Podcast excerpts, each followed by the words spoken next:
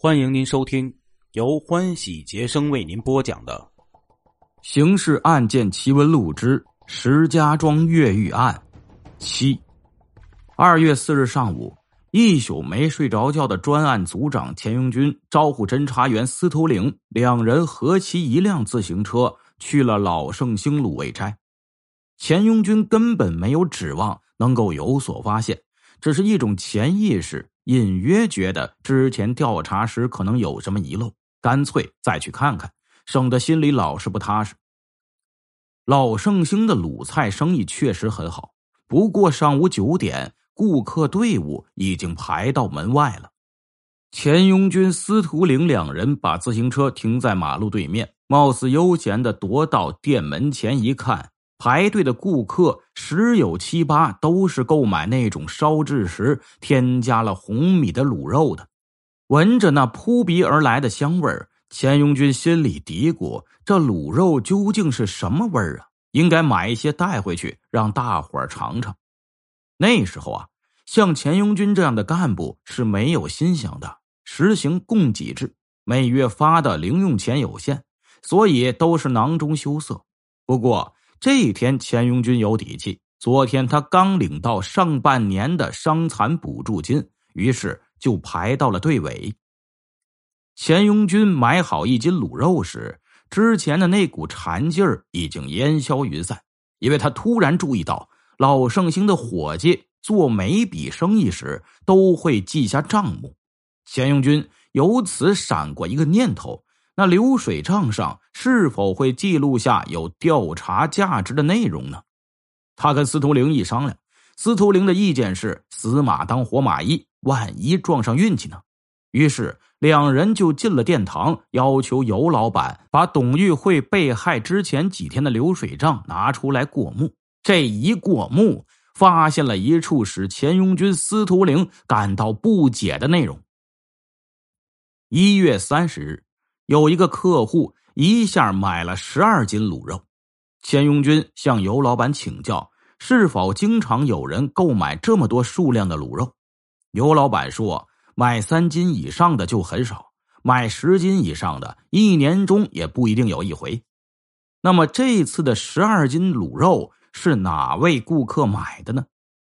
流水账上当然是不记顾客姓名的。但侦查员指望老盛兴方面的经手人能够对其留下印象。尤老板说，买主是桥西区福兴斋的人，一天前来老盛兴预定的。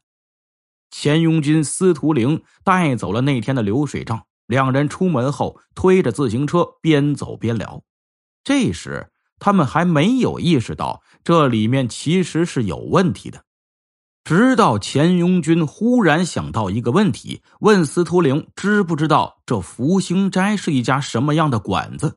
司徒玲回答说：“是石家庄有名的清真馆子。”司徒玲一个机灵，一家清真馆子怎么会买用猪肉制作的卤肉呢？这里没准有问题。两人直奔桥西分局，请分局派人悄然把福兴斋的老板请来。福兴斋老板马福兴的回答出乎侦查员的意料。他说：“他不知道福兴斋曾向老盛兴订购十二斤卤肉之事。”没办法，侦查员只好把老盛兴的尤老板也请到了桥西分局。两人一对质，侦查员发现马福兴没有撒谎，他对此事确实不知情。是福兴斋的账房先生马之祥指派伙计徐老奎到老盛兴预定那十二斤卤肉的。那么马之祥又是什么人呢？马福兴告诉侦查员，马之祥是福兴斋开张时雇聘的账房先生，在饭馆已经待了三十年了。马之祥早年丧妻，其子是黄埔军校第一期步兵科学员。于北伐战争中阵亡，马单身一人过日子，直到现在吃住都在福兴斋。钱庸军问马之祥是否跟帮会有关系，马福兴说：“马之祥是一位出了名的好好先生，福兴斋以外百事不管。那么他为什么要派伙计去老盛兴订购十二斤卤肉呢？这个马福兴就说不上来了。接下来就得找那位账房先生问话了。钱永军、司徒玲商量片刻，决定让马福兴出面去了解。马福兴跟马之祥聊下来，马之祥承认他派伙计徐老奎去老盛兴订购十二斤卤肉之事，说那是别人托他办的，因为他跟老盛兴的账房先生金中德是老朋友。由他出面订购这么多卤肉，质量既有保证，价钱也可以优惠。那个托他订购卤肉的是其连金，名叫周俊涵，是顺涵车行老板。马周连金之间平日里走动并不多，不过每年还是要见上几面，逢年过节聚一聚，吃顿饭。周俊涵有时请客也会选择福星斋。至于预定卤肉之类，那倒还是第一次。马之强并未问对方为何订这么些卤肉，周也没有说。反正次日是周俊涵自己去老盛兴，一手付钱，一手拿肉的，如此而已。当天下午，专案组对此进行了分析，谁也不敢说这就是一条线索，毕竟这跟董玉慧谋杀案之间并无明显的联系。老盛兴每天出售的卤肉有一百斤，而导致董玉慧死亡的卤肉仅仅是其中极小的部分，可能只有二三两。凭什么怀疑那二三两卤肉就是马之祥购买的那十二斤里的呢？不过，专案组眼下处于什么线索也没有的当谁也舍不得放弃这条可能是线索的微小线头。讨论到最后。钱永军决定先从外围了解一下周俊涵的基本情况再说，当即指派四名侦查员分头前往桥西区政府、工商股和周俊涵家所在地的派出所。当晚情况就汇总回来。周俊涵三十八岁，顺涵车行老板。这个车行不大，总共也就只有七辆黄包车。周俊涵把这些黄包车出租给车夫，车行收取租金。他全家的生活就是靠租金维持的，因此从经济条件来说，周俊涵过的只能算是中等水平的日子。是专案组感兴趣的是，周俊涵是双凤帮骨干分子，在帮会内的辈分比较高，属于石家庄总舵第二党中的那七名老大之一。而辈分最高的低档老大原就凤毛麟角，到前年只剩两个了。其中一个中风瘫痪，卧床不起；另一个身体虽然尚无大碍，可也是老眼昏花，即便想管理帮会，也是有心无力。因此，石家庄地区双凤帮的一应事务，全是周俊涵等七位老大谋划定夺。周俊涵更是七老大中的活跃分子。可想而知，他的社会交往、人际关系肯定是很复杂的。专案组朱军由双凤帮想到了之前那个被灭口的合同员，都是一个愣怔：怎么这么巧？这两个都是双凤帮的骨干分子。钱庸军意识到这回多半是撞上好运了，决定从次日开始对周俊涵进行秘密监视。这一监视，马上发现了情况。周俊涵所开的顺涵车行位于永安街，离他的住宅焦场西胡同不过几十米距离。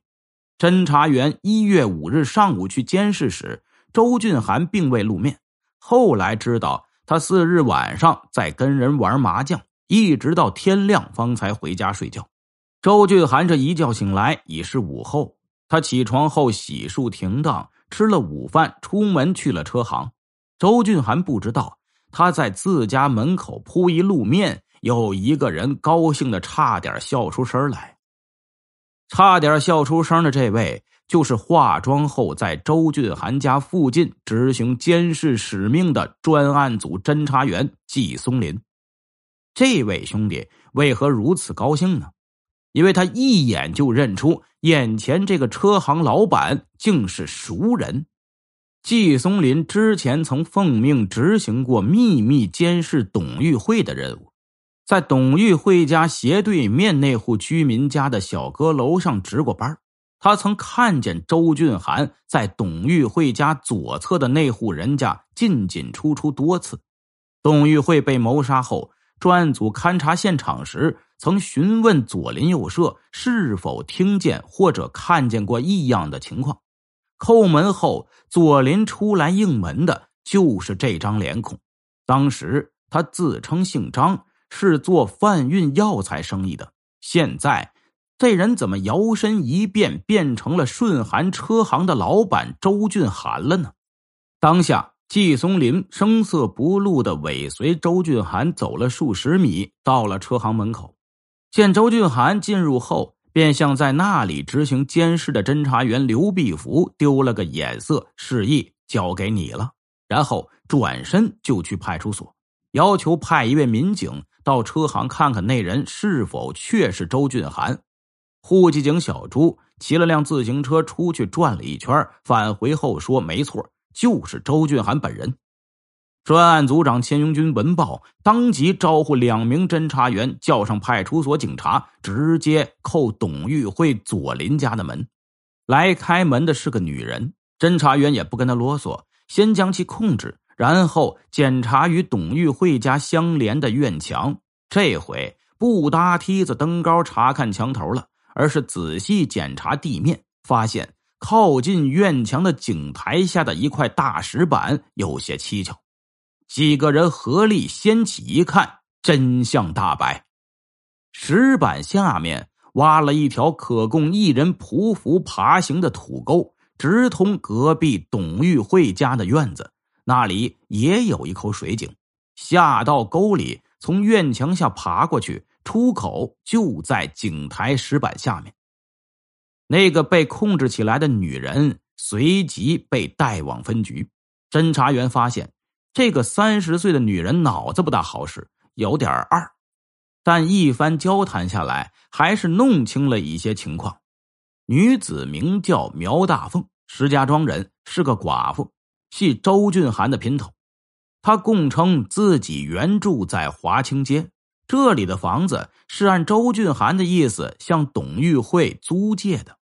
周俊涵说：“这样便于与其优惠。”侦查员问到董玉慧被害那天的情况，苗大凤说：“那几天他被周俊涵打发到周的表妹袁彩英家去帮忙了。袁家办喜事正缺人手。对于周俊涵是否跟董玉慧有接触，苗大凤不清楚。他的感觉是。”周俊涵不认识董玉慧。专案组随即核实苗大凤的口供：袁彩英一月三十日确实办喜事儿，子娶媳妇儿。周俊涵把苗大凤推荐给表妹义务帮工。钱拥军向郑侦科长王应慈汇报案情后，王科长下令立即逮捕周俊涵。专案组随即行动，可是晚了一步，周俊涵。失踪了。用现在的标准回顾本案的侦查工作，肯定是存在瑕疵的。比如之前调查董玉慧的左邻右舍时，只是把注意力放在院墙是否有攀爬痕迹上，没有详细调查周围的客房。比如侦查员在执行监视周俊涵的任务时，没有注意到其住宅虽然没有后门，却有窗户，所以。并未安排人蹲守监视，使周俊涵得以从住宅后窗逃脱。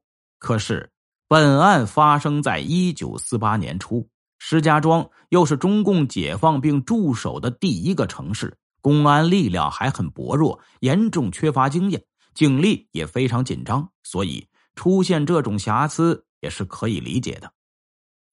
那么，周俊涵。怎么察觉到自己已经被警方监视了呢？周洛往后供称，之前派出所警察小朱从车行门口经过，想查看周是否正主时，朝车行里多扫了两眼，引起了周俊涵的警觉，遂决定逃跑。